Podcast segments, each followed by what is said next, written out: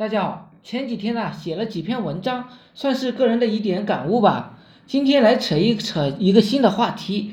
大家都知道，我们需要找的是精准客户，也就是购买我们产品的客户。当我们知道了我们的客户在什么地方居住，或者呢在哪些地方活动的时候，我们就应该需要做一个详细的统计。为什么要做统计或者是调查我们客户的具体作息时间以及兴趣爱好呢？下面呢，我给大家举个例子，或许呢能够解释这个问题。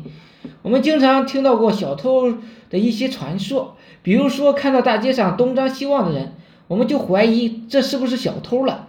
小偷是晚上出来行动的，那我们可以想象一下，小偷肯定不是晚上瞎折腾，也是有目标的下手。为了寻找准确的目标下手啊，白天呢都会去踩点。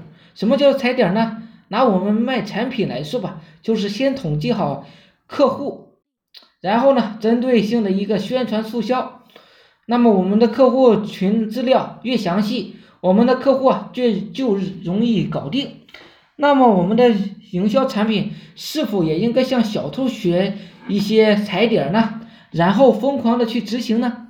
答案应该在每个朋友的心中，每天呢自我反省，每天自我激励，希望能。激励更多同人的同时啊，也能够帮助更多的人。好了，今天呢就讲到这里，虽然简短，但是希望大家有执行力。我的微信号呢是二八零三八二三四四九。